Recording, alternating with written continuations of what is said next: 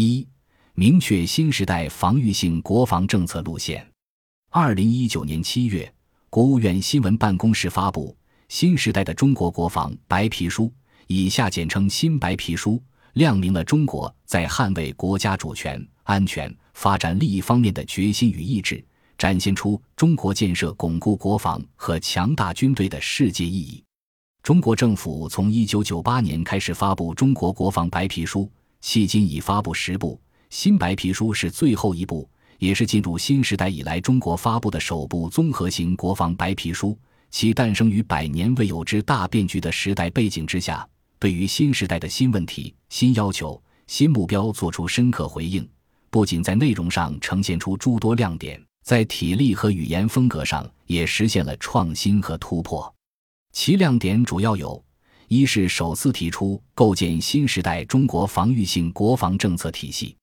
国防政策一直是吏部白皮书的核心内容。新白皮书从新时代中国国防的根本目标、鲜明特征、战略指导、发展路径和世界意义五个方面，构建了新时代防御性国防政策体系。二是首次正式公开新时代军队四个战略支撑的使命任务。新白皮书提出，为巩固中国共产党领导和社会主义制度提供战略支撑，为捍卫国家主权、统一、领土完整提供战略支撑，为维护国家海外利益提供战略支撑，为促进世界和平与发展提供战略支撑，共四个战略支撑。通过介绍中国军队履行使命任务的具体实践，阐明武装力量建设运用的防御性、正义性、有限性。三是首次把永不称霸、永不扩张、永不谋求势力范围作为新时代中国国防的鲜明特征。三个永不实为中国长期坚持的对外政策，凸显了新时代中国国防政策的防御性，反映了中国战略意图的透明化。有助于消除外界对中国发展的疑虑。四是首次把服务构建人类命运共同体作为新时代中国国防和军队建设的重要指向。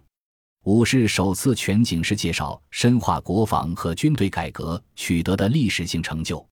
新白皮书深度介绍了军改推行后的国防和军队主要情况，回应了国际国内对中国军改的关切。六是首次通过国防开支的国际比较，阐明中国国防费与保障需求的差距。国防开支历来是国际社会关注的焦点。新白皮书从国防费占国内生产总值比重、国防费占财政支出比重和人均国防费水平三个维度，比较了2017年国防费位居世界前列的国家有关情况，说明了中国国防费增长是合理适度的。开支水平是偏低的。对于新白皮书的解读，外媒大多从新时代的角度切入，指出中国沉着应对战略格局演变，捍卫国家主权发展利益。法新社、俄新社、日本广播协会网站等媒体在解读中指出，新白皮书批评美国军事战略损害全球战略稳定，而拉美社等媒体则指出。新白皮书展现出中国国防政策在新时代的走向，在当前霸权主义、强权政治、单边主义时有抬头，地区冲突和局部战争持续不断，国际安全体系和秩序受到冲击的情况之下，中国的国防政策在新时代的走向，则是尊重所有国家主权。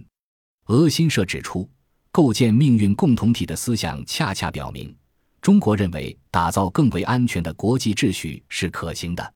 书中所指的是多极世界，而非以中国取代目前的霸主和世界宪兵美国。正因如此，中俄才携手努力，构建人类置身其中将更具安全感的多极世界。就此而言，新白皮书在展现中国国防的实力与理念的同时，也昭示了中国国防的世界意义。本集播放完毕，感谢您的收听，喜欢请订阅加关注，主页有更多精彩内容。